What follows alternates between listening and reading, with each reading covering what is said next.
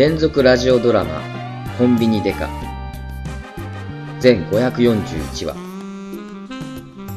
出演篠崎智。鈴木紀文。他でお送りいたします。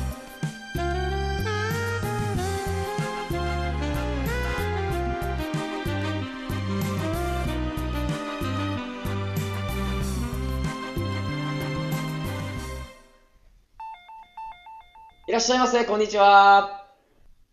僕はコンビニ店員いわゆるフリーターである。一応今頭の中で考えているという設定なのだがこの際自分の名前も言ってしまおう。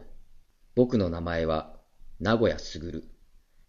普段はしがないフリーターだけど事件が起きるとたちまちデカになりきって謎を解決してしまうという不思議な男だ。人呼んでコンビニ店員そうやっぱりデカではないのだ。袋をお分けいたしますか？あ？あ、ご一緒でよろしいですか？分けて。はい、かしこまりました。832円ちょうどお預かりいたします。こちらレシートのお返し。あ、レシートを目の前で捨てられると、なんだか嫌な気持ちになる。そりゃ、目の前にゴミ箱を置いているんだから、そこに捨てるのはわかってる。でもなんだか、渡したプレゼントをその場に捨てられるような気持ちになってしまうんだ。お母さん。僕は東京砂漠のど真ん中、今日も東京タワーの見えるこのコンビニで、静かにレジを打っています。時給850円で。うーす。もう上がっていいよ。あ、福岡店長、おはようございます。おー帰るときにさ、ビール補充しといて。はい。あれ？何？いや、今日って、深夜シフトが長野さんじゃなかったでしたっけ？いや、それがさ、さっきぐっさんから電話かかってきて、長野は今日来れないから代わりに入ってくださいって。え、なんで山口さんが電話してきたんですか？知らないよ。伝言でしょ？いらっしゃいませ、こんにちは。いらっしゃいませ、こんばんは。あ、こんばんはか。店長これなんだか、事件の匂いがしませんか？しねえよ。いや、でもなぜ長野さんが休むのに山口さんが代わりにかけてきたんでしょうか？知らないよ。体調が悪かったんでしょ？あ、2番目でお待ちのお客様、こちらにどうぞ。いや、これはね、山口さんが何かを握ってる。470うるさい。472円になりますね。僕が思うに、500長野さんが山口さんに殺されたんじゃないか。うるさいすいません。勝手に長野を殺すなよ。ごめんなさい。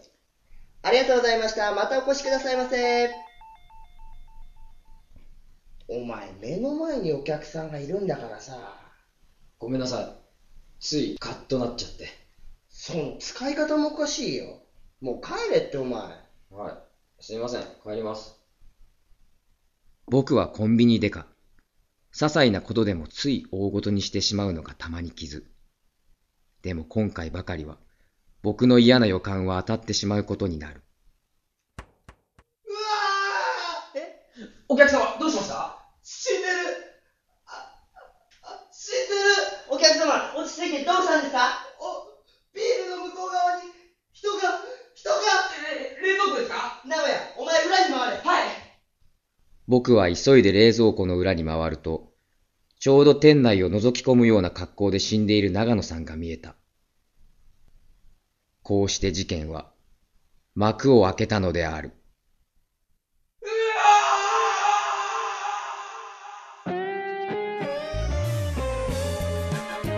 連続ラジオドラマ「コンビニデカ」第1話。容疑者は山口さんをお送りいたしました。次回もどうぞお楽しみに。